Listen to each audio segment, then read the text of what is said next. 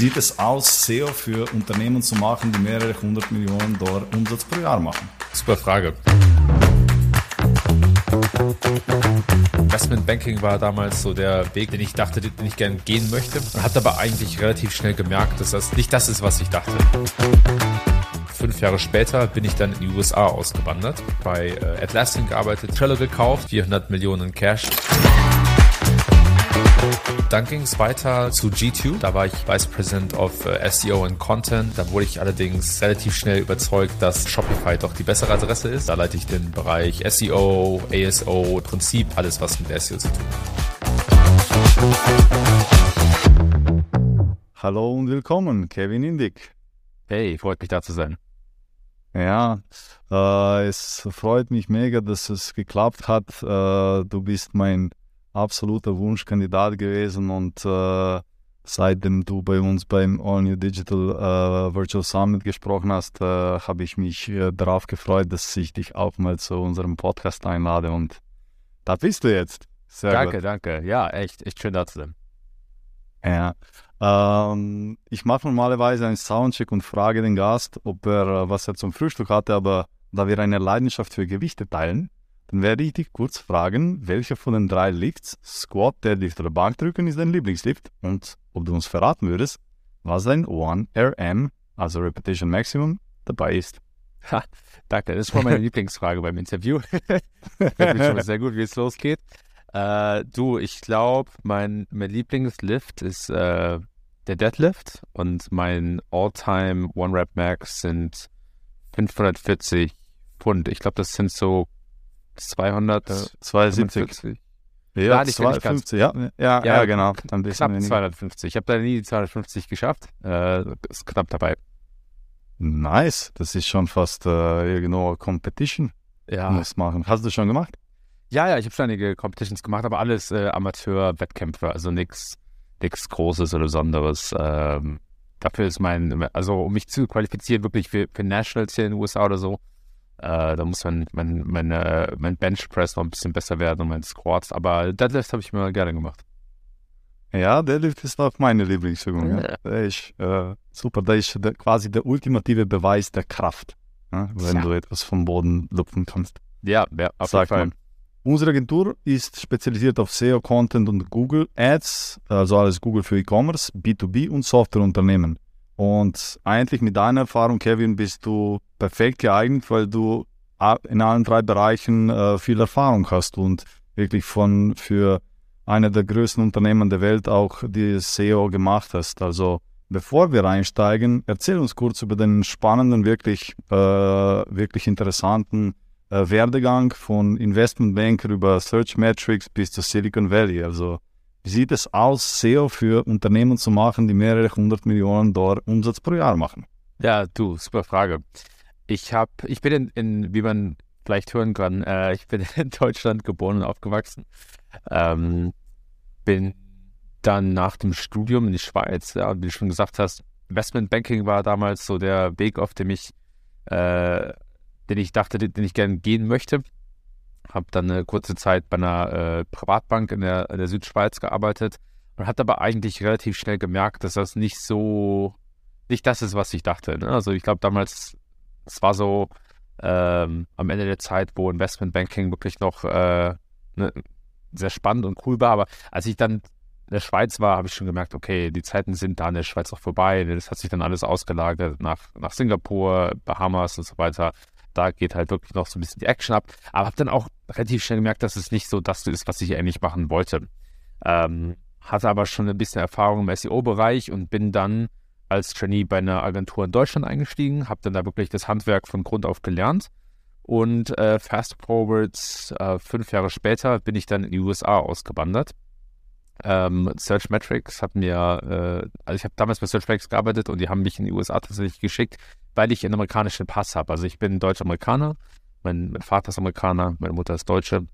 Und äh, ja, bin dann in Silicon Valley ausgewandert. Das war so 2014, also das ist gute sieben Jahre schon her.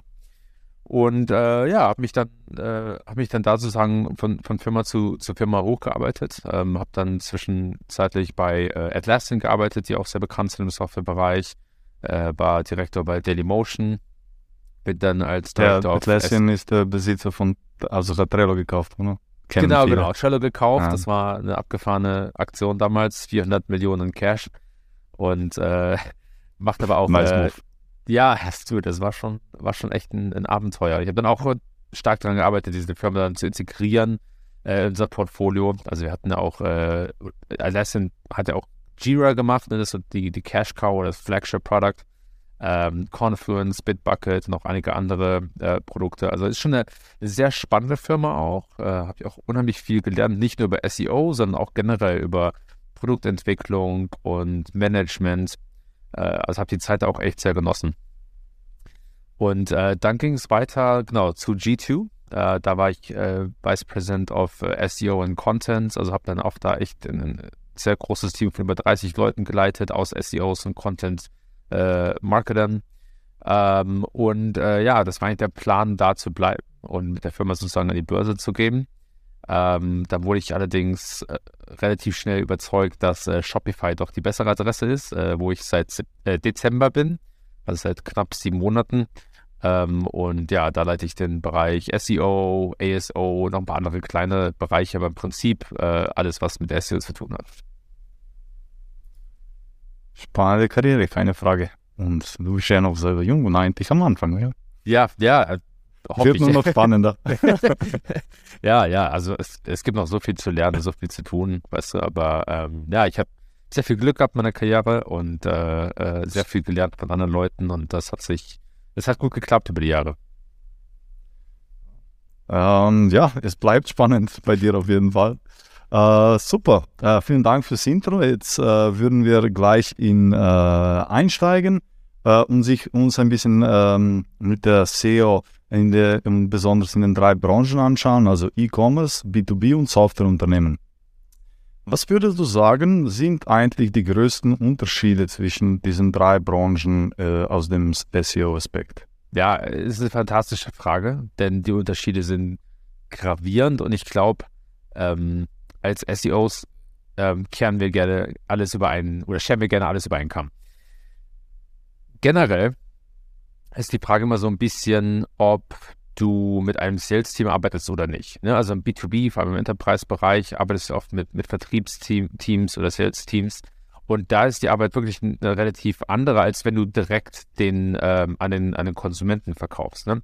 Also bei, bei Jira zum Beispiel, bei, bei äh, Atlassian war es so, dass wir, dass die, die Kunden sich direkt äh, anmelden für die Software und dann innerhalb dieser Anmeldung dann irgendwann für das Produkt bezahlen. Ne? Also mäßig kannst dich kostenlos bei Jira anmelden und sobald du, ich glaube, mehr als fünf Leute in deiner Instanz hast, fängst du halt an zu zahlen. Ne? Das ist ein sehr, sehr skalierbares äh, Monetarisierungsmodell, aber auch sehr low touch oder gar kein Touch. Ne? Also Atlassian hat bis heute kein, kein echtes äh, Vertriebsteam, ne? also zumindest kein Outbound-Team.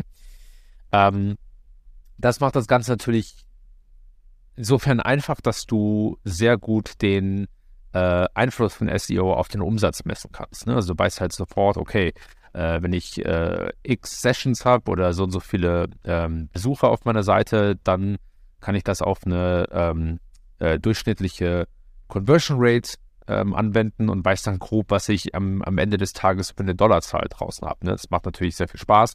Ist bei Shopify im Prinzip genauso. Ähm, bei G2 war es ein bisschen anders. G2 ist insofern sehr interessant, weil es einerseits ein Marktplatz ist. Äh, insofern sind zum Beispiel solche Themen wie technisches SEO viel wichtiger, weil du hast halt ein, sehr skalierbares System, auf dem du arbeitest. Ähm, gleichzeitig ist der Content von Nutzern äh, wird er erstellt. Das heißt, wir, wir arbeiten mit User-Generated Content, also müssen Content nicht selbst schreiben, obwohl wir auch eine, eine, eine, eine Content-Welt hatten, aber dazu kommen wir gleich. Aber auf der anderen Seite des Marktplatzes steht halt das Sales-Team und die verkaufen an Enterprise-Unternehmen. Ne? Also G2 verkauft im Prinzip Insights äh, in die Daten und in, die, in, in das Käuferverhältnis der Nutzer. Und ähm, insofern bist du als SEO-Team und auch als Content-Team ist deine Aufgabe nicht nur die, die Nutzerseite des Marktplatzes aufzubauen, sondern dann auch dem Sales-Team zu helfen. Ne? Also SEO, Traffic und so weiter war auch wirklich einer der größten Sales ähm, USPs oder, oder Treiber. Ne? Weil du als Salesperson natürlich sagst, hey, guck, wir, wir ranken auf all den Keywords, die wichtig sind für euch, ranken wir Number One. Äh, deshalb sollt ihr einen Vertrag mit uns abschließen im Prinzip. Ne? Äh, also es gibt da gravierende Unterschiede, inwiefern du den, den Einfluss misst auf den Umsatz, inwiefern Content Marketing oder technisches SEO wichtiger sind und ähm, mit welchen Stakeholdern du zusammenarbeitest in der, ähm, der, innerhalb des Unternehmens. Ne? Also ob du jetzt äh, stark mit einem anderen Marketing-Department arbeitest, mit äh, Produkt und wenn du mit dem Produkt arbeitest, was hoffentlich machst, dann ist auch die Frage, mit welchen Unterteams arbeitest du zusammen. Ne? Also da wird, von da wird es dann ein bisschen komplizierter, aber das sind so grob die größten Unterschiede. Okay. Du hast, ähm, sagen wir, die zwei Säulen von SEO, die Technik und mal Content erwähnt. Es gibt ja bekanntlich noch die dritte Säule, das ähm, Off-Page. Äh, wie, wie siehst du äh, den Impact von Off-Page, beziehungsweise glaubst du, da ist hier kein Unterschied oder warum hast du es nicht extra erwähnt? Ist eine sehr gute Frage. Ich denke, Off-Page ist sehr wichtig. Ähm, Link-Building, ähm, das da, daran sollte man heutzutage immer noch denken. Ja, ich glaube, ich glaube, viele SEOs äh, glauben, dass das nicht mehr so eine Rolle spielt, aber ich, ich sehe das ein bisschen anders. Ich glaube, es hat schon noch einen starken Einfluss. Die Unterschiede zwischen, ähm, zwischen den zwei Modellen, also ob du jetzt äh, sozusagen für einen Marktplatz ähm, arbeitest oder für ein Softwareunternehmen, ist, dass bei den Softwareunternehmen du oftmals eine so starke Brand hast, dass du, ähm, ich will nicht sagen, dass du dich nicht unbedingt bei denen kümmern musst, aber dass es einfacher ist, Links aufzubauen. Ne? Und du konzentrierst dich halt eher auf guten Content oder auf Inbound-Wege, um Links zu generieren. Bei Marktplätzen ist es ein bisschen schwieriger. Also es gibt zwar Situationen, wo du auch da als Marktplatz ähm, sehr viele Backlinks bekommst. Ne? Facebook zum Beispiel, die brauchen sich keine Gedanken zu machen, TripAdvisor und so weiter und so fort. Die haben Mechanismen in ihrem Businessmodell, äh, welche den, was denen erlaubt, generell viele Backlinks zu generieren. Ne? Wenn zum Beispiel bei TripAdvisor das Hotel verlinkt auf das Profil, ähm, oder bei Facebook, ne, verlinken natürlich auch alle auf ihr eigenes Profil.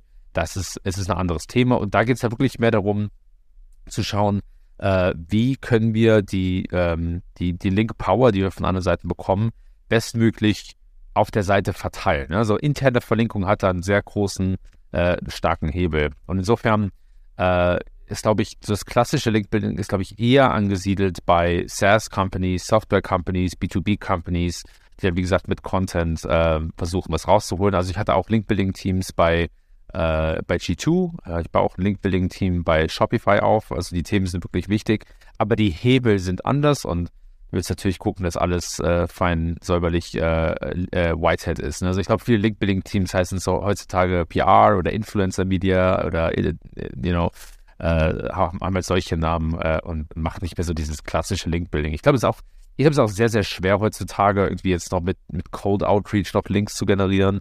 Äh, es funktioniert vielleicht eher in, in, ähm, in, in nicht westlichen Ländern, ne? also ich glaube so Südamerika, Osteuropa, äh, einige asiatische Länder, da kriegst du mit Cold Outreach noch was gebacken, aber in den meisten westlichen Ländern ist die, ist die Konversionsrate von Cold Outreach so niedrig, dass du echt, ähm, es, ist, es ist schwierig, man muss ein bisschen kreativ sein.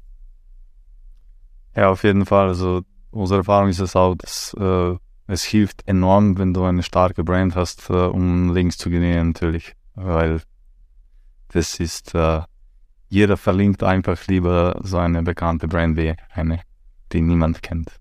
Also ich glaube, mit Shopify muss man sich da nicht so viel Gedanken machen, ob man verlinkt wird. Ja. Äh, genau. Ähm, okay, dann äh, legen wir los ein bisschen tiefer in die B2B-Branche. Äh, was würdest du sagen, ich, ich weiß, du hast es schon ein bisschen angeschnitten, aber konkret jetzt für die B2B-Branche, äh, was wird, sagen wir, du redest mit einem CMO oder Marketingleiter einem B2B-Unternehmen und sie machen sich jetzt Gedanken wegen Corona und so, hat viele, viel mehr Leute gehen online und viel mehr äh, Awareness wurde geschaffen für das Thema äh, online gefunden werden, die Anfragen, ähm, die äh, ähm, Nachfrage dort ähm, auf die eigene Webseite zu bekommen und da neue Kunden zu generieren. Also wie würdest du mit ihm reden? Was, wie soll er über SEO denken? Wie soll er das Thema angehen? B2B. Ja, B2B. Also generell, wie gesagt, die meisten B2B-Firmen ähm, gehen wahrscheinlich eher in Richtung Content Marketing. Ja? Ähm, es gibt einige Ausnahmen, wie zum Beispiel Trello, was eigentlich auch, ja, es ist, es ist eine Art B2B-Produkt. Äh, es hat einen starken Consumer-Flair. Ähm, und ähm, ich glaube, Shopify kommt auch so ein bisschen in die ähnliche Richtung.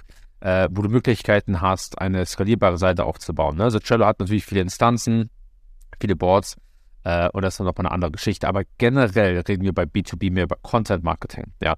Das heißt, ich muss mir in Sachen Content um in zwei Bereichen eigentlich Gedanken machen. Ja? Der eine Bereich ist Blog, ähm, andere Themenwelten, also äh, ähm, äh, es gibt so Content Hubs, ja, und wie gehe ich das an? Also was sind so die, was sind die Keywords, die ich adressieren will und in welchem Format kann ich diese Keywords oder für diese Keywords ranken?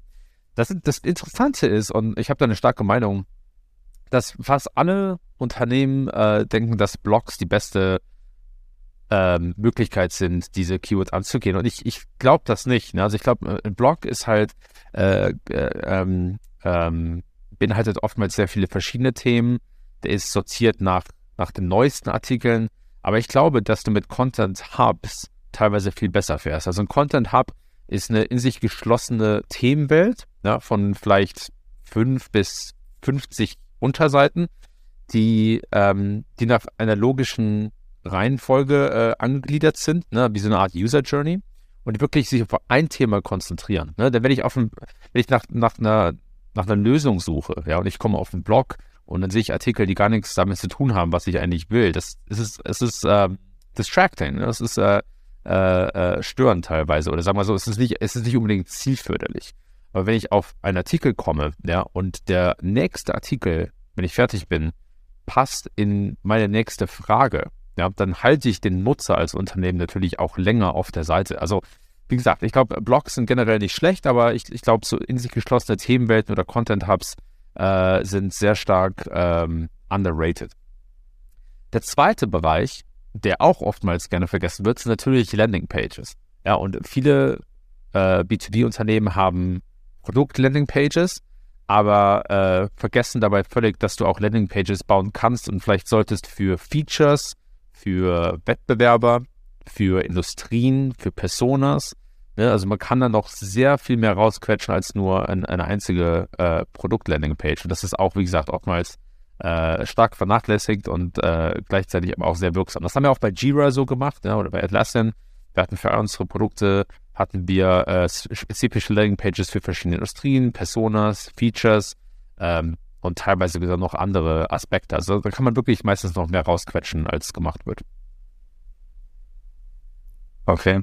Also du bist ja, ähm, ich bin ein großer Fan von deinem Growth Memo. Das ist äh, der Newsletter von Kevin, also empfehle ich jedem, okay. äh, um die Online-Welt einfach besser zu verstehen, weil Kevin ist so der wirkliche Meinungsführer und ich habe schon in einem anderen Podcast von dir, hat jemand gesagt, du bist nicht jemand, der wiederholt das, was rundherum geschrieben wird, sondern Kevin fährt auch ganz viele Tests selber äh, auch bei Shopify und deswegen äh, hat Erkenntnisse, die ja, die nicht einfach irgendwo online äh, zu finden sind. Deswegen schätze ich auch immer, ähm, das zu lesen, weil da, da ist wirklich etwas Neues, Innovatives, das kommt. Und genau letztes Mal hast du ja über diese User Journeys geschrieben, wie, dass wir mehr sich da so über Content denken müssen. Und da ist der Format, wie du gesagt hast, von diesen Pillar Pages oder diesen Content Hubs äh, sinnvoller, weil es führt den Nutzer besser von der quasi Anfang bis zum Ende der Customer Journey oder wo auch immer er eingestiegen ist. Ne? Vielleicht ist er in der Mitte eingestiegen und, und dann, dann ist er wirklich besser geführt und wird dann auch eher aus einem, äh, sagen wir, Besuch vielleicht sogar so weit kommen, dass er drei, vier, fünf Punkte in einem Besuch, also Customer Touchpoints generiert, liest sich fünf Sachen und dann ist er sofort bereit, irgendwie den nächsten Schritt zu machen, vielleicht seine Kontaktdaten zu hinterlassen und so weiter. Ne? Also da ist viel besser eigentlich ein einziger Einstieg in die Webseite viel besser monetarisiert, weil er muss dich nicht zehnmal online finden, was natürlich viel schwieriger ist wie einmal und ka kann diese Aktion performen, die du eigentlich wolltest. Ne? Ganz genau, ganz genau. Ja, und vielen Dank, vielen Dank, äh, Mario, für das Lob. Äh, sehr, sehr nett von dir. Aber ja, genau, es ist, es ist alles daraus gewachsen, weißt du, dass ich mir in den letzten Jahren sehr stark angeschaut habe, wie sich die Suchergebnisse verändern und dabei gemerkt habe, dass Google viel mehr Fragen direkt in den Suchergebnissen beantwortet und dass Webseiten generell weniger Traffic bekommen. Und da habe ich mir gedacht, okay, ähm, was mache ich damit? Ja, also wie, wie kann ich das, äh, nicht das Problem lösen, aber wie kann ich damit bestmöglich umgehen? Und daraus ist halt so diese Idee entstanden, dass man wirklich jeden, jeden Klick so gut nutzt wie möglich. Ja, das haben wir zuerst angewandt äh, bei G2 und haben dann auch unsere Content-Strategie danach aufgebaut. Äh, und die Idee war wirklich, okay, wie kann ich mich bestmöglich in den Nutzer reinversetzen? Denn jede Suchanfrage ist eigentlich Teil von einer, einer Journey oder einer Reise. Ja, manchmal ist die Reise sehr kurz, Ne, wenn du guckst, okay, wie ist das Wetter in Chicago, wo ich, wo ich lebe derzeit, ne, dann, dann hast du halt einen Schritt in dieser Reise, ne, weil Google dir direkt ihr Angebot gibt. Aber wenn du nach sowas suchst wie ähm, CRM Software oder äh, Produktmanagement, ja, dann ist die Reise schon etwas länger und geht etwas tiefer. Und wenn du es als Unternehmen schaffst, diese Reise so gut wie möglich komplett abzudecken in deinem Content und die Aufmerksamkeit des Nutzers nicht zu verlieren, dann ist die Konversionsrate dementsprechend natürlich viel, viel höher. Also die Idee ist eigentlich, dass du so wenige Besuche wie möglich hast, bis der, der Nutzer, vom ersten Touchpoint bis der Nutzer konvertiert. Ja, und daraus ist, aus, ist diese Strategie entstanden. Das hat bei G2 wirklich sehr gut funktioniert. Es gibt natürlich Unterschiede bei, bei Content-Typen. Äh, äh, ne? Also manchmal äh, wollen die Nutzer wirklich nur kurz mal schauen und, und kommen dann später wieder. Also das Verhalten unterscheidet sich da schon. Aber wir haben das, wir haben da sehr gute Ergebnisse gesehen. Wir haben das weiter ausgebaut über die Zeit. Wir haben das, äh, wir haben das äh, äh, poliert und ähm, ich glaube, da stecken zu viele Unternehmen zu wenig Energie und Arbeit rein. Also auch wirklich zu gucken, okay, wenn der Nutzer auf meine Seite kommt oder auf einen Artikel, was ist der nächste Schritt? Ja, geht der Benutzer, sucht der Benutzer nach etwas, klickt er auf einen Link und wenn er auf einen Link klickt, worauf klickt er? Wir können das heutzutage sehr, sehr gut messen. Ne? Also wir können selbst mit, mit einfachen Setups, ne, mit dem Google Tag Manager, äh, können wirklich äh, viele Module auf der Seite auch verlinken und dann gucken, okay, was wollen die meisten Nutzer? Ja, wo weit, wie weit geht die User Journey? Äh, wo bricht sie ab? Wann kommen die Leute wieder? Ne? Was für Seiten haben einen hohen Anteil an, an recurring Visitors oder wiederkehrenden äh, Besuchern? Also, wie gesagt, das Thema ist sehr, sehr tief. Man kann da sehr, sehr viel machen und ich denke, ähm, ich denke, du, du kriegst wirklich einen, einen, einen, einen starken Benefit daraus. Ja, auf jeden Fall. Also das, was du gesagt hast, wie sich die SERPs geändert haben, also die Google-Suchergebnisse, äh, bei, besonders bei diesen No-Simple Suchanfragen, wo, wie, wie, wie spät ist es, was ist das Wetter, wo Google eigentlich deine Webseite gar nicht mehr braucht. Und Google auch äh, mehr und mehr in die Richtung gehen wird, dass er den Nutzer so viel wie möglich natürlich im eigenen Feed behalten möchte, weil dort kann er ihn monetarisieren. Wenn er einmal auf eine Webseite geht, dann ist vielleicht über, ja, ähm, irgendwie über äh, Displayanzeigen, aber das ist wieder was anderes. Aber grundsätzlich will Google alles Mögliche, also alle mögliche Nutzerbedürfnisse selber im Feed befriedigen. Und äh, diese, deswegen muss, müssen alle, die online auf Google irgendwo gefunden werden oder neue Kunden gewinnen wollen, äh, eigentlich sich überlegen, welche sind die Sachen, die Google nicht im Feed beantworten kann, weil sie zu komplex sind, damit man sie dann wirklich diese, sich auf diese äh, Anfragen oder Bedürfnisse oder Suchanfragen fokussiert und die dann äh, abdeckt auf der Webseite. Ja, das ist wichtig. Du hast, du hast den Begriff No Simple benutzt, ja. Das kommt aus den Google Quality Rater Guidelines, ja, wo sie wirklich, wo Google selbst wirklich definiert, okay, was gibt es für verschiedene Nutzerintentionen?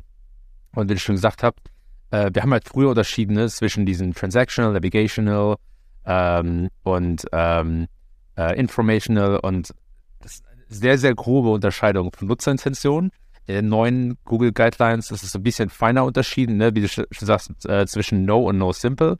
Und sagst, okay, wo man, wo man halt sagt, okay, No Simple ist wirklich diese eine Frage, eine Antwort äh, Journeys. Und dann gibt es aber auch ähm, längere Journeys, ja. Und ich, ich finde es immer sehr lustig, wenn SEOs oder Marketer halt sagen, ja, es gibt drei verschiedene Sucherintentionen, äh, was ich glaube ich ein bisschen, ich glaube, es ist ein bisschen zu stark vereinfacht, ja, und ich glaube, in, in Realität gibt es wahrscheinlich tausende verschiedene Nutzerintentionen, ne? Also manchmal suchen Leute nach Inspiration, manchmal suchen Leute einfach nach, ähm, äh, nach, nach äh, tiefgründigen Erklärungen, manchmal suchen Nutzer nach Meinung, manchmal suchen sie nach Erfahrung. Also ich glaube, wir gehen einfach nicht tief genug als SEOs. Und äh, gleichzeitig, wenn man sein eigenes Modell der Nutzerintention entwickelt ja, oder einfach mal versucht, das, das selbst irgendwie zu klassifizieren, dann kann man unheimlich viel daraus lernen.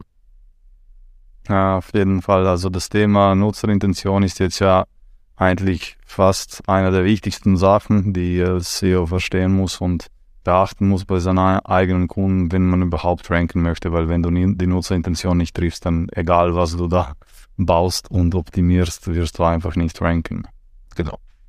Ja. Also das Thema ist wirklich breit und wir könnten wahrscheinlich nur eine Stunde nur drüber reden. Aber äh, greifen wir vielleicht äh, mal in die nächste Frage. Ähm, äh, ich habe hier ein Beispiel mir benannt. Also du bist beauftragt, ein spannendes B2B-Unternehmen eine SEO-Strategie zu entwickeln und implementieren. Was wären deine Schritte? Wie würdest du das angehen? Finde ich sehr cool, die Frage. Ähm, also ich glaube, ich würde anfangen mit einer einfachen Keyword-Recherche, um einfach mal ein Gefühl dafür zu bekommen, was sind wirklich die großen Themen, äh, die wichtig sind.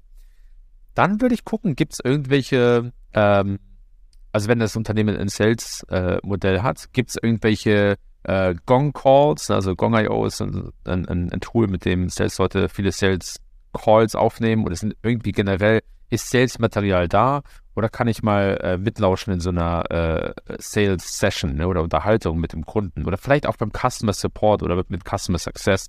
Es geht wirklich mehr darum rauszufinden, okay, was sind die großen Probleme, die die Leute haben, ja, oder was sind die kleinen Probleme, die die Leute haben. Daraus würde ich dann so eine Art ähm, Problem Map bauen, also was sind die wirklich eine, eine Übersicht der, der, verschiedenen Probleme. Äh, dann habe ich schon mal eine grobe Content-Strategie. Das Interessante äh, wenn, äh, mit, mit Problemen ist, dass du eigentlich einen sehr guten Mix fahren kannst zwischen generischem Content und Branded Content oder Brand Keywords. Ahrefs macht das zum Beispiel sehr, sehr gut. Ja? Die sagen, hey, äh, ein Problem, das, das, das die Kunden von Ahrefs haben, ist zum Beispiel Keyword-Suche. Und dann schreiben sie einen Artikel, wie man äh, eine gute Keyword-Recherche macht mit Ahrefs. Ne? Und zeigen dann, erklären nicht nur, wie man das macht, sondern erklären es anhand ihres eigenen Produktes. Ne? Das finde ich sehr, sehr elegant. Und das ist, glaube ich, so die erste Richtung, die ich denken würde, wenn es um, äh, um äh, B2B geht, dann SEO oder Marketingstrategie. Ähm, dann haben wir schon über Landingpages gesprochen. Da würde ich auch äh, sehr tief gehen und gucken, was, was sind Landingpages, die wir stellen können, die wir bauen können. Ähm, und dann würde ich gucken, gibt es, äh, was sind so die großen, äh, oder was sind, was sind Daten, die wir erheben könnten, äh, aus denen wir äh, Content bauen könnten, um ein paar Links zu generieren. Ähm, und ähm, dann würde ich mir überlegen, okay, was könnte ich für Loops bauen? Na, also, ich meine, es gibt verschiedene Growth Loops, äh, die mit Content zusammenhängen. Der eine Growth Loop ist halt, wenn der Content selbst erstellt ist, aber es gibt natürlich auch User-Generated Content äh, Loops. Und da stellt sich halt die Frage, okay, wie sieht unser Ökosystem aus innerhalb oder äh, also äh, in dem die, die Firma lebt, ja, und können wir mit verschiedenen Teilen des Ökosystems eine Partnerschaft aufbauen oder denen ein Incentive liefern, um mehr Content zu erstellen. Ein sehr gutes Beispiel ist HubSpot. Wir haben mit ihrem eigenen Blog angefangen, haben sich halt von Thema zu Thema nach vorne gearbeitet und dann irgendwann gemerkt, oh, das skaliert nicht mehr weiter. Wir haben ein Plateau erreicht und was können wir, wie können wir jetzt wirklich noch mehr Content erstellen? Und dann haben sie halt angefangen, Gastartikel zu äh, oder Guestpost ähm, äh, zuzulassen. Und das war halt sehr, ist halt sehr spannend für Marketingleute, weil du mit dem HubSpot-Blog natürlich eine große Zielgruppe oder eine große äh, Audience erreichst. Äh, also das Incentive für die Schreiber ist dann die Reichweite. Und für HubSpot ist es cool, weil sie mehr Content bekommen und dann mehr SEO-Benefits. Ne? Und so kannst du dich halt fragen, okay, wenn ich halt eine Content-Strategie oder eine Content-Engine immer laufen habe, was ist der nächste Schritt? Wie kann ich das von da skalieren? Und es müssen nicht immer äh, äh, Gastschreiber sein, also es, es, gibt auch, es gibt andere verschiedene Arten von User-Generated Content. Es gibt manchmal Templates, je nachdem, was du für, äh, eine, äh, für, für ein Produkt hast. Und es gibt auch verschiedene Arten von Gastschreibern. Ne? Also das heißt, es gibt manchmal äh, die Leute selbst, zu denen du verkaufst, dann gibt es Partner, dann gibt es Experten. Äh, also kann man wirklich aus einer großen Bandbreite schöpfen. Und so, so, grob, so grob würde ich die, die Strategie, glaube ich, angehen, wenn es um ein B2B-Unternehmen geht. Und die Technik? Technik ist natürlich auch wichtig. Ähm, also wie gesagt, wenn, wenn es um B2B geht, dann geht es halt eher oftmals um, um B2B, äh, um Content Marketing meine ich. Äh, technisches SEO spielt da sicherlich eine Rolle. Ne? Also gerade was interne Verlinkungen angeht, da kann man, glaube ich, sehr viel rausholen. Ähm, und Ladezeiten, Core Web Vitals, all diese Geschichten. Ähm, aber äh, generell kommt es ein bisschen drauf an, wie der Content strukturiert ist. Ne? Ich meine, auch ein HubSpot muss sich natürlich damit beschäftigen, wie kann Google noch den ganzen Content finden, wie ist der Content verlinkt, Äh, Content-Updates und Refreshes darfst du natürlich auch nicht vergessen. Und da ist halt die Frage, ist das ein technisches Thema oder ist das ein, ein Content-Marketing-Thema? Content, Genau, äh, oder Content-Thema. Ähm, da muss man halt, äh, müssen wir halt schauen, wo es drauf ankommt. Aber ich glaube, die, ich glaube, die, die technischen Hebel bei einer, bei einer B2B-Firma, solange die kein skalierbares System haben, sind ein bisschen kleiner, als wenn es jetzt um einen Marktplatz geht oder eine E-Commerce-Seite. Ähm, würdest du einem B2B-Unternehmen empfehlen, SEO lieber komplett in-house zu machen oder komplett auslagern zu einem Spezialisten oder eine Hybridlösung? Oder gibt es irgendwann ein Beispiel, wo du sagst, nah, wir brauchen SEO gar nicht? ja, ich glaube, ich glaub, SEO braucht man immer. Ähm, das, ist, das, das denke ich okay. auch. Sagen wir es sagen so, es gibt, es gibt wahrscheinlich einige ähm, Fälle, in denen SEO sehr spät im Wachstumscycle äh, kommt. Ja, also wenn du sehr technisches Produkt hast, ne, also so Biotech oder sowas, äh, oder Hardware, dann kommt SEO erst gegen Ende. Ja. Tesla braucht nicht unbedingt SEO zu machen. Es hilft, klar, aber es ist nicht der Haupttreiber. Also man muss sich schon fragen, wie sinnvoll ist das meine Wachstumsstrategie? Ist es wirklich ein sehr techy Enterprise Sales Unternehmen ähm, oder ist es irgendwie ein Consumer Startup? Also es gibt da schon Unterschiede, muss man fairerweise sagen. Aber bei äh, B2B? Bei B2B ist es, ich glaube auch bei B2B, also wenn du wie gesagt äh, ein sehr technisches Produkt hast, also ich kenne zum Beispiel einige Startups aus äh, Deutschland, die machen wirklich ähm, sehr, äh, excuse me, sehr, sehr ähm, äh, komplizierte Biotech-Sachen oder Hardware oder Machine Learning oder so. Da ist SEO am Anfang nicht so wichtig. Das kommt später, ja. Es kommt, kommt sicherlich später, aber am Anfang äh, nicht der Hauptwachstumstreiber. Ähm, wenn es jetzt aber weißt um SaaS-Unternehmen geht, ne, wo die meisten B2B-Unternehmen meiner Meinung nach reinfallen, ähm, dann ist sich SEO sicherlich sinnvoll. Wenn es um die Frage Inhouse oder Outsourcing geht, ich bin generell persönlich ein größerer Fan von Inhousing. Also ich habe wirklich ähm, sehr gute Erfahrungen mitgemacht, Teams aufzubauen, äh, Leute einzustellen und dann wirklich die die Knowledge in-house zu halten und ein, ein, ein, starkes Team aufzubauen. Es ist aber möglich, alles auszusourcen. Also ich kenne Firmen und Modelle, die wirklich, wo du hast, ein SEO hast und der im Prinzip alles outsourced und dann nur die Schnittstelle ist zwischen der Firma und den, den Freelancern. Das kann funktionieren.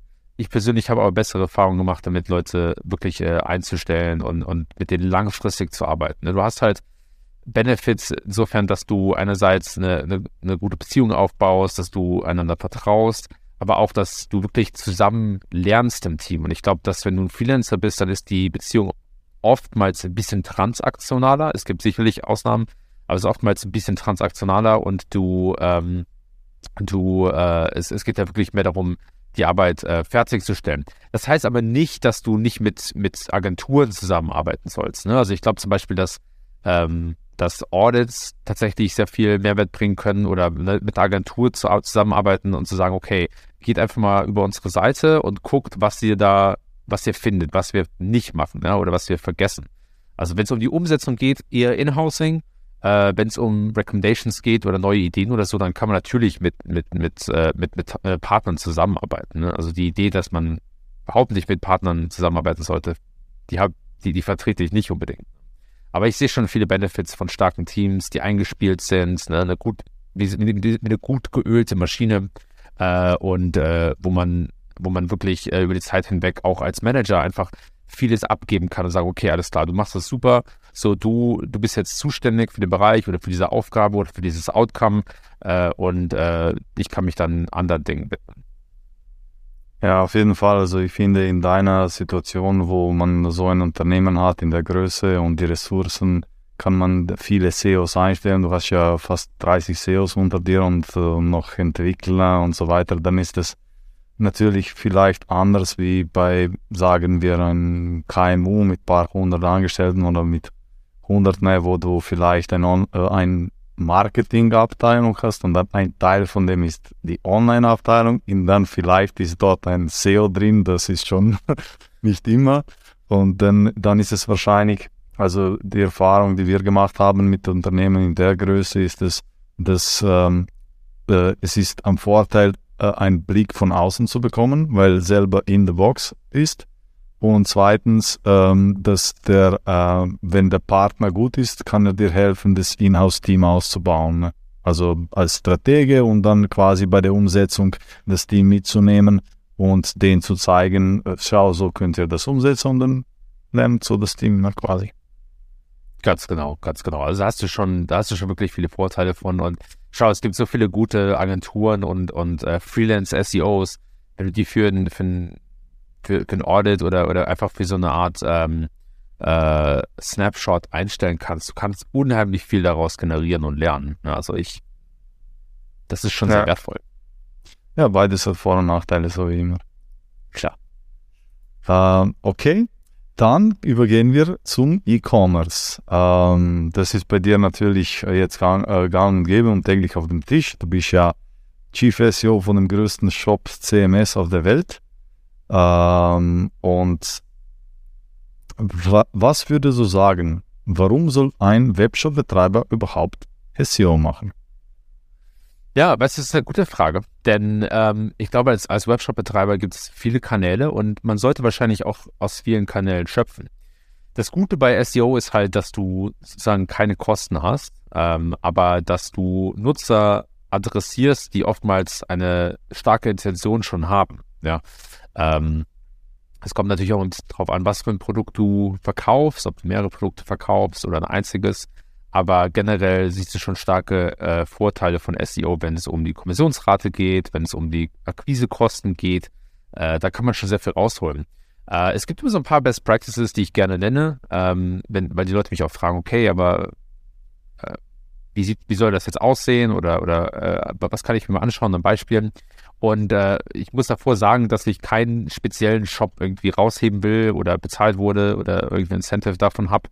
Ähm, aber äh, es gibt einige gute, zum Beispiel Bullet Journal. Die haben, äh, die verkaufen sozusagen ein kleines äh, äh, Buch, wo du halt ein, ein, wie so eine Art Tagebucheintrag machen kannst. Und ähm, die kriegen tatsächlich sehr viel Non-Branded Traffic. Ne? Das ist natürlich immer die, auch die Frage bei SEO, kriegst du jetzt 90% Branded Traffic oder nicht? Und Bullet Journal, die kriegen, ranken wirklich für viele gute generische Keywords, auch auf der 1 ähm, und machen das halt sehr schlau mit Content Marketing. Die machen zum Beispiel viele Interviews, äh, auch auf dem Blog. Die nutzen Shopify äh, und haben da Interviews mit, mit bekannten Leuten in der Szene, wie zum Beispiel Cal Newport, der sehr bekannt ist in der, der Minimalist- und Productivity-Szene. Äh, die schreiben Guides, also wie du halt so ein Bullet Journal äh, ausfüllst. Die gucken sich ähm, äh, Studien an und so weiter und erklären die. Also, die gehen das wirklich sehr, sehr schlau an und schreiben einfach über gute Themen, die die Leute suchen und treiben dadurch viel Non-Brand-Traffic ein. Äh, ein anderes Beispiel ist äh, carmats.co.uk. Es ist ein, ein äh, Shop in Großbritannien, der Automatten verkauft und der auch äh, viele verschiedene Automatten verkauft. Also sie haben nicht nur, die haben nicht ein einziges Produkt, was sie selbst herstellen, sondern die sind so eine Art äh, Marktplatz für Carmatten. Und die machen auch tatsächlich sehr viel Geld. Ich glaube, es ist ein, Einzel ein einzelner Gründer, der das betreibt. Und er hat letztens, glaube ich, die, die eine Million Pfund-Marke geknackt, also eine Million Umsatz pro Jahr. Klappt also sehr gut. Und er setzt wirklich auch sehr stark auf technisches SEO. Also die, die Seiten laden äh, super schnell. Der hat viel äh, Reviews und Review-Schema auf den Produktseiten, viel Content. Äh, also macht das wirklich sehr, sehr schlau. Der hat keinen Blog. Ne? Also er treibt wirklich alles ein über seine Kategorie- und Produktseiten und hat aber verstanden, wie er das optimal äh, gestalten soll. Ne? Also wie gesagt, Content, äh, Reviews, ähm, der benutzt äh, viel Schema, gute interne Verlinkung, eine gute Navigation, ähm, Breadcrumbs, ne, Title-Optimierung und so weiter und so fort. Also hat das, macht das wirklich sehr, sehr gut. Und insofern, die, die, die kurze Antwort ist, wie gesagt, SEO kann wirklich ein, ein starker Treiber sein von Umsatz. Und es gibt verschiedene Modelle, je nachdem, wie der Webshop aufgebaut ist und verschiedene ähm, Punkte, auf die man achten sollte. Ja. Äh, und er macht, das finde ich interessant, er macht gar kein, äh, du hast gesagt, kein Blog, er macht auch kein, macht kein äh, Middle und äh, äh, Top of the Funnel Content, sondern nur Bottom auf den Kategorieseiten oder wie deckt er diese äh, Suchintentionen am Anfang der Customer Journey ab? Genau, äh, das ist vollkommen recht. Also die, die, ich glaube, die Homepage rankt für, für Carmats, ne, also für, für Automaten. Und, okay, das äh, Wichtigste aber. ja, genau, genau, das wichtigste Keyword. Und dann der Rest geht halt wirklich auf Kategorie- und Produktseiten. Ähm, und äh, er, er setzt halt auch sehr stark über Reviews, ne? also über, über User-Reviews, die dann Bewertungen abgeben ähm, und äh, Fragen und Antworten, also FAQ-Content macht er auch sehr gut. und dementsprechend rankt er halt auch für viele Fragen, die die Leute haben. Aber du hast recht, also es gibt in, in, in der Hinsicht gibt es keinen wirklichen Top of the Funnel. Ähm, was ich auch glaube, was, was meiner Meinung nach auf das Thema passt. Ne? Also ich glaube, es wäre jetzt schwierig zu sagen, okay, ich, ich schreibe jetzt einen Blog über K-Matten und worüber kann ich schreiben? Ne? Also klar, du kannst darüber schreiben, wann soll ich die austauschen, wie kann ich die reinigen, solche Geschichten, aber ich glaube, da geht dann schnell die Munition leer. Äh, und, und Influencer gibt es dem Bereich, glaube ich, auch nicht. Also man könnte sich vielleicht was aus den Fingern saugen, weißt aber, äh, wie authentisch wäre das wirklich? Und vielleicht ist es auch eher noch eine Wachstumsstrategie für die Zukunft. Ne? Also äh, er macht das wirklich, macht das wirklich sehr, sehr gut und äh, quetscht halt wirklich erstmal alles raus, was so aus dem Bottle, äh, Quatsch, was aus, aus dem Bottom of the Funnel so rauszuholen ist.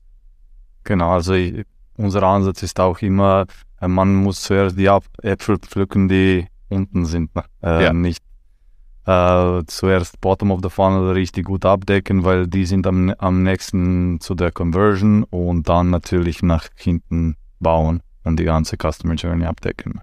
Ja, absolut. Ja. Und das sind beide Shopify Stores, oder? Ja, ja, das sind beide ja. Shopify Stores. Ja. Habe ich auch auf einem äh, Podcast schon von dir gehört. Ja, fand ich spannend.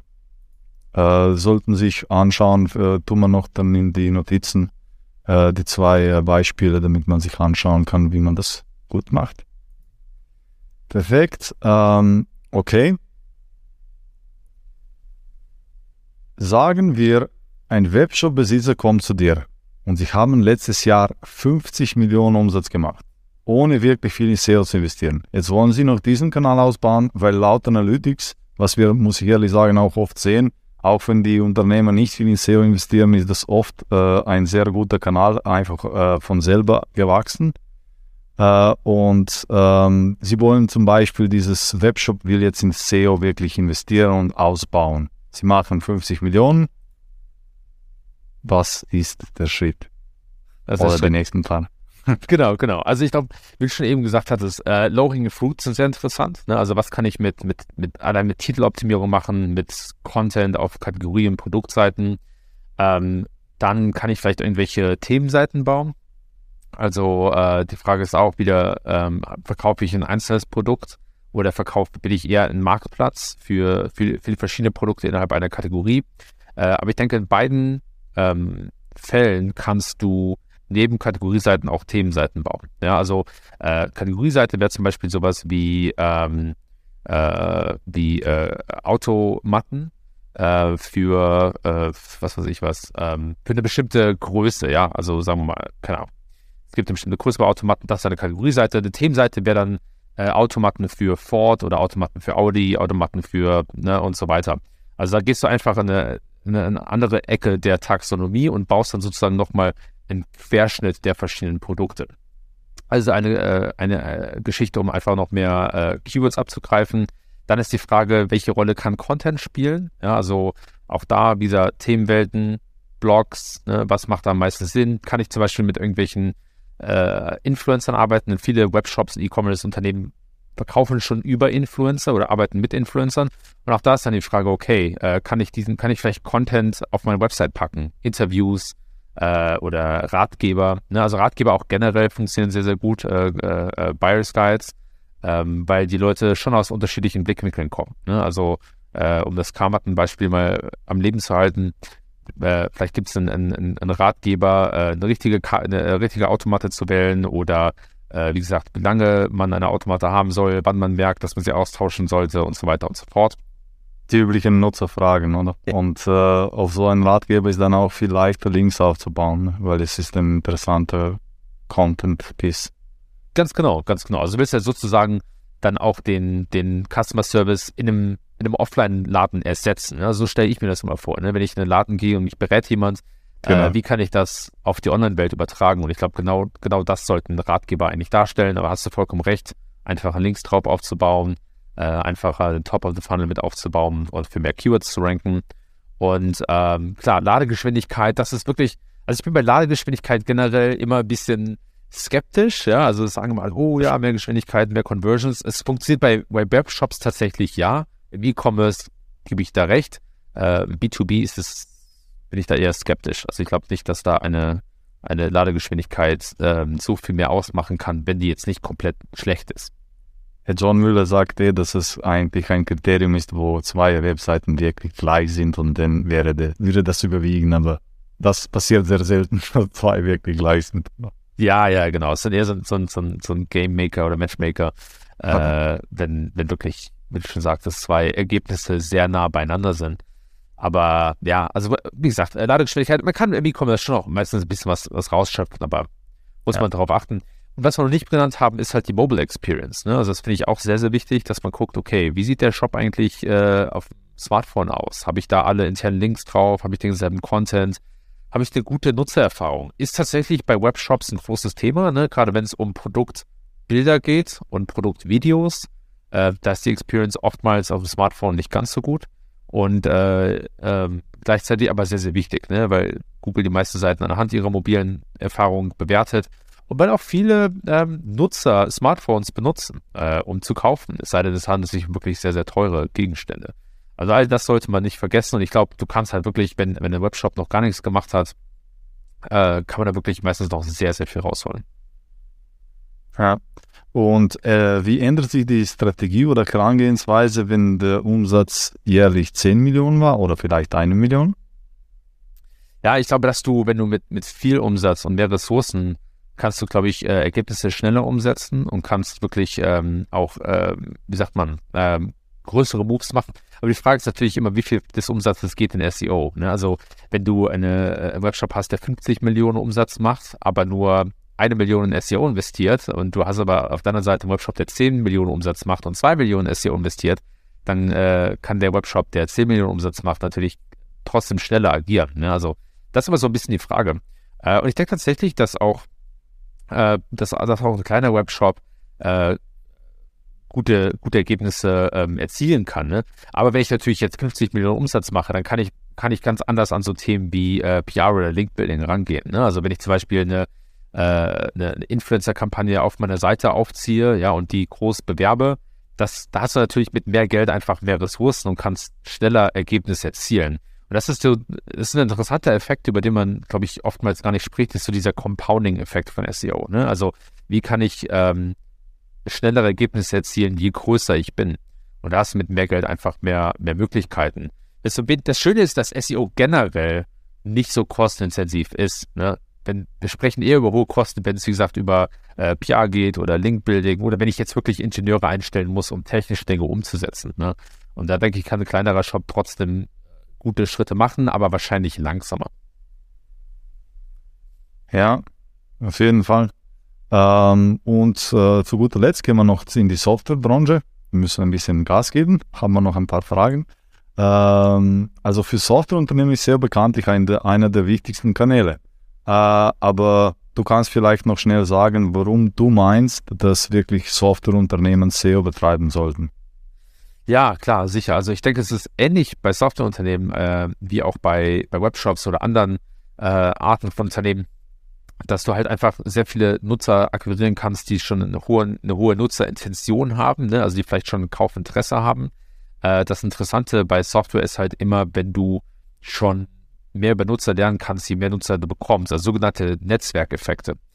Äh, und damit meine ich, dass wenn zum Beispiel sich jemand anmeldet für die Software und dann entweder eine bestimmte Aktion ausführt, ne, und du merkst, das machen tausend Leute immer auf die gleiche Art und Weise, dann kannst du halt ähm, auch Content dafür kreieren. Ne? Sagen wir zum Beispiel bei, bei Jira, du merkst, ah, okay, die Nutzer melden sich an, äh, schreiben dann ein erstes Ticket und äh, springen dann wieder ab.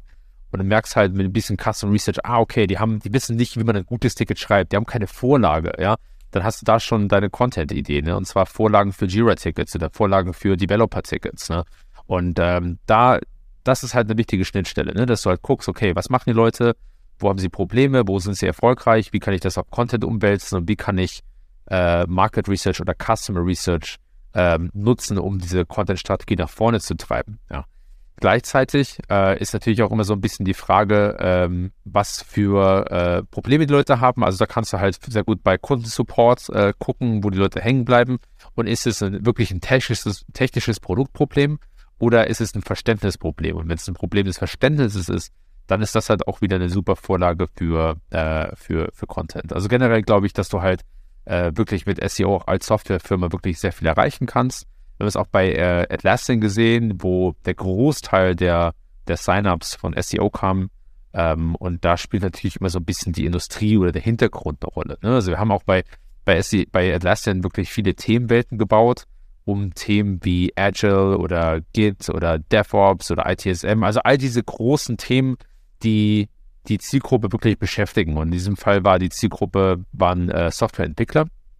Und äh, das hat sehr, sehr gut funktioniert, weil du auch da die Leute wieder von so einer Reise oder von so einer Journey abholen kannst. Ne? Also was, äh, wonach, oder sagen wir, du fängst an mit einem Grundverständnis des Themas und gehst dann halt immer weiter runter. Und je weiter, je tiefer du in die Materie gehst, desto mehr kannst du halt dein eigenes Produkt pitchen, weil die Leute verstehen, ah, okay, äh, das ist ein Produkt, mit dem ich das umsetzen kann. Ja.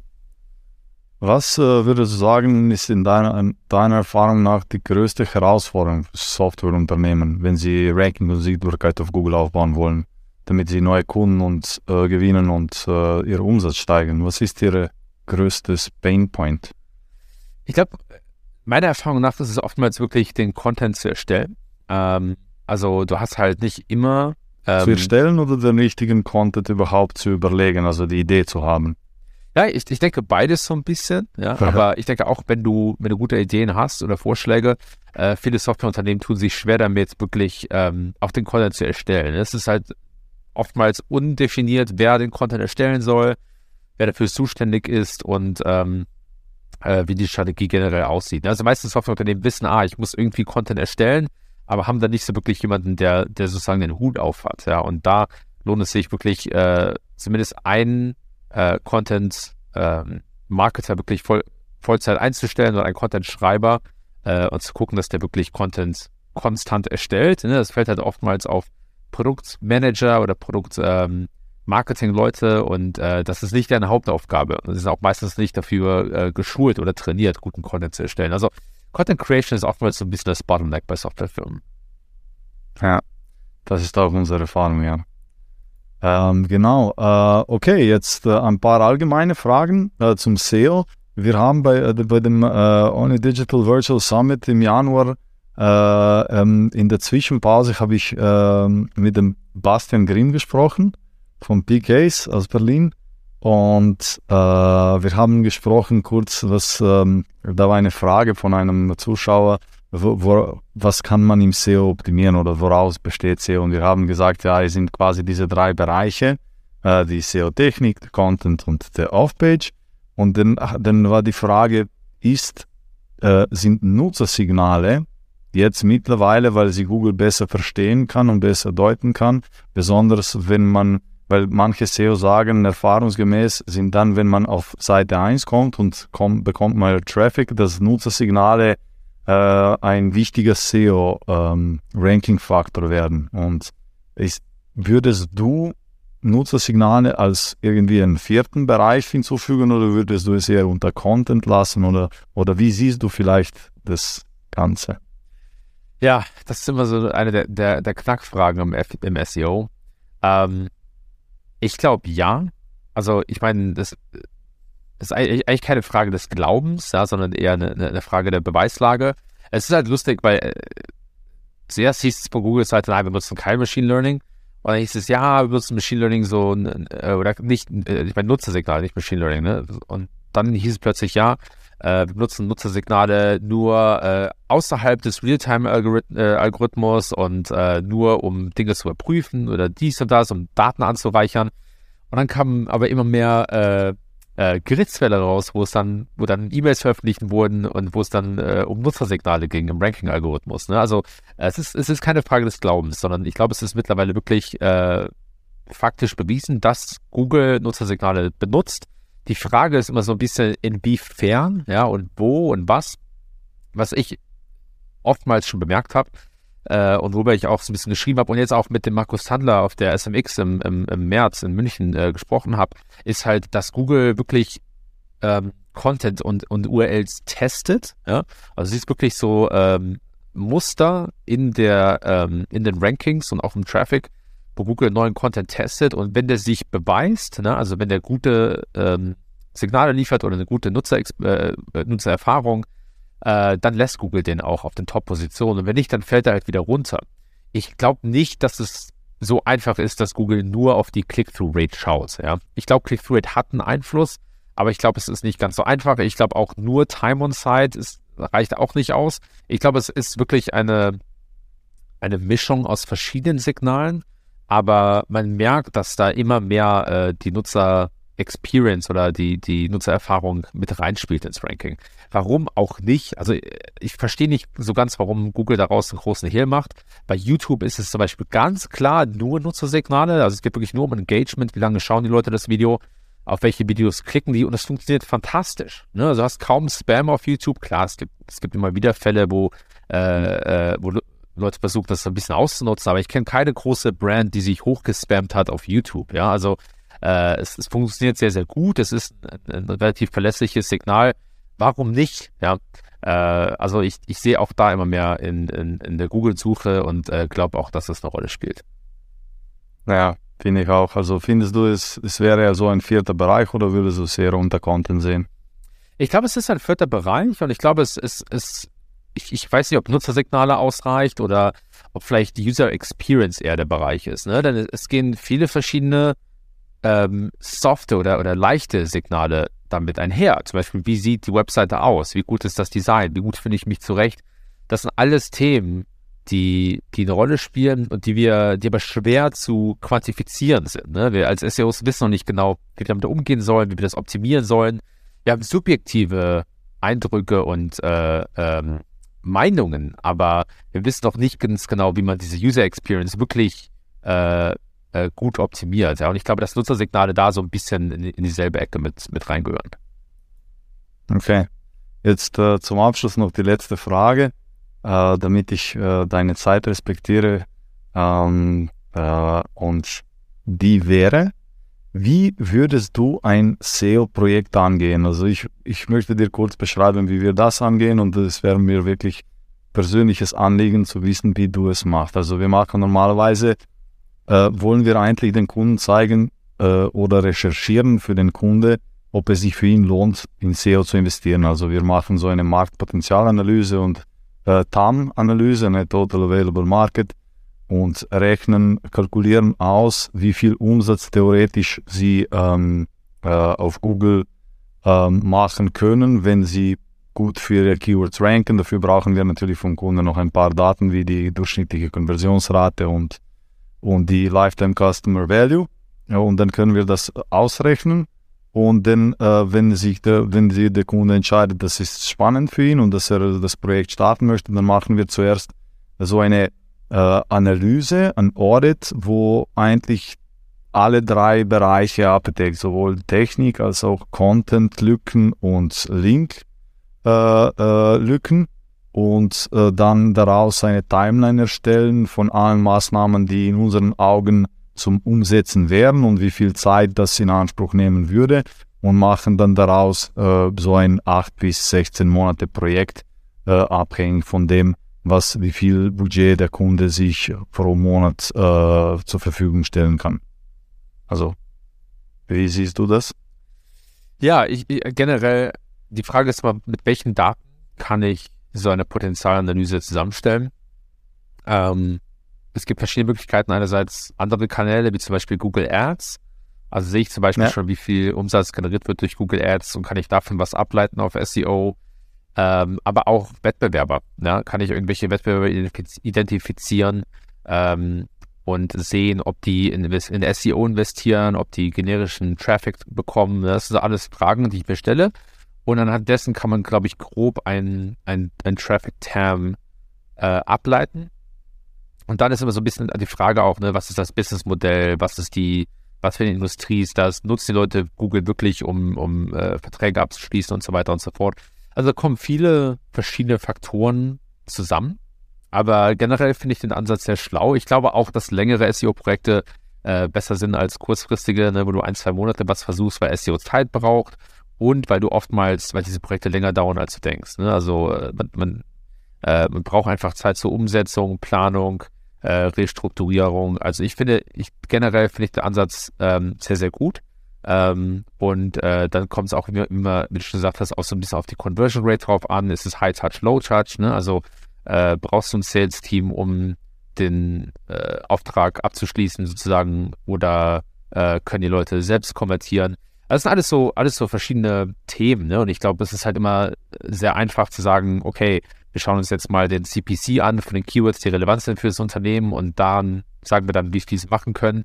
Das funktioniert nicht ganz so. Ne? Also es ist, ist so ein bisschen eine, eine lückenhafte Rechnung. Ich verstehe schon, wo das herkommt. Und man will, glaube ich, schnell Ergebnisse haben, okay. Aber am Ende des Tages äh, sollte man doch schon eher in die Tiefe gehen und wie gesagt berücksichtigen, was für ein Markt äh, das ist, was für ein Produkt, wie das Geschäftsmodell aussieht und was für Ressourcen du hast. Ne? Also ist natürlich eine andere Erfolgsquote, wenn du mit einem Unternehmen arbeitest, was zehn Entwickler für SEO hat äh, und wenn du mit einem Unternehmen arbeitest, was äh, vielleicht einen halben Entwickler für SEO hat. Äh, und äh, wie viel Content die erstellen können, ob die selbst Con äh, Content äh, erstellen oder ob die das outsourcen und so weiter und so fort. Ne? Das sind alles so Fragen, aber ähm, wie gesagt, ich glaube, daraus kann man sehr gute Modelle bauen und dann Unternehmen auch wirklich eine gute, einen guten Spiegel vorhalten. Ne? Denn ich glaube, oftmals kommt so ein bisschen die Idee auf im Vorstand oder äh, der Leitung, der Geschäftsleitung, hey, wir müssen SEO machen, weil irgendein Executive das irgendwo gelesen hat, dass das wichtig ist.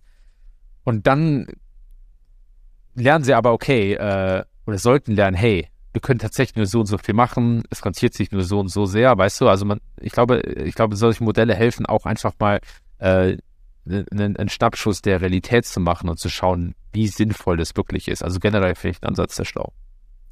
Ja, also ich finde, natürlich sind ähm, je komplexer das äh, Verkaufsmodell, beziehungsweise je länger die Customer Journey, desto schwieriger die Attribution zu einem Kanal, weil SEO dann eigentlich nur ein paar Customer Touchpoints abdeckt und wenn das keine Ahnung, 40 sind dann und dazwischen ist dann noch Übergabe von Marketing auf Sales und Sales muss noch ein paar Kontakte und dann ist natürlich Attribution schwieriger und viel leichter dann, äh, wenn man einfach weiß im Unternehmen ausgerechnet hat, was ist ein Lead wert. Ja. Ne, weil Lead kannst du dann besser attribuieren, weil das online passiert und kannst du besser tracken und dann ist es äh, ein bisschen korrekter und fairer. Ne? Ja, ja, absolut. Ne? Das ist ein wichtiger Punkt. Wie sieht die ähm, Buyer Journey aus, wie sieht die Sales Journey aus und so weiter und so fort und, und äh, wo kann ich einen bestimmten Wert attribuieren? Kann ich, was kann ich überhaupt messen? Ja, das ist auch so eine Frage, die oftmals vergessen wird. Ne? Hast, hast, also siehst oftmals, dass irgendwie vielleicht auch gar kein Tracking betrieben wird oder der, der Tracking-Code irgendwo fehlt und so weiter und so fort. Also es sind alles so Themen, die auch in SEO reingehören, ähm, aber die oftmals auch gerne vergessen werden ne? und die natürlich das Projekt dann in die Länge ziehen. Also das muss man alles berücksichtigen, da hast du recht. Ja, ähm, Kevin, vielen, vielen Dank für deine Zeit und für das spannende Gespräch. Es war alles, was ich mir erhofft habe und mehr. äh, und äh, wirklich, du bist und bleibst einer von äh, meinen Lieblings-SEOs, von denen ich auch äh, sehr oft was lernen kann. Und äh, ich hoffe, wir sehen uns äh, bald wieder. Und wenn du wieder in Europa bist, dann habe mir eh schon gesagt, dass du, dass du kommst und dass wir ein Training gemeinsam machen. Gell? Ja, auf jeden Fall, auf jeden Fall. Vielen, vielen Dank, Mare. Wirklich äh, sehr nett von dir und äh, super coole Unterhaltung. Ich merke auch, du hast ja wirklich auch äh, gute Fragen überlegt und auch Arbeit reingesteckt. Das ist natürlich immer, immer äh, sehr, sehr spannend und schön. Deshalb vielen Dank dafür. Absolut. Vielen Dank dir, Kevin. Wir hören uns. Mach's gut. Danke dir. Ciao.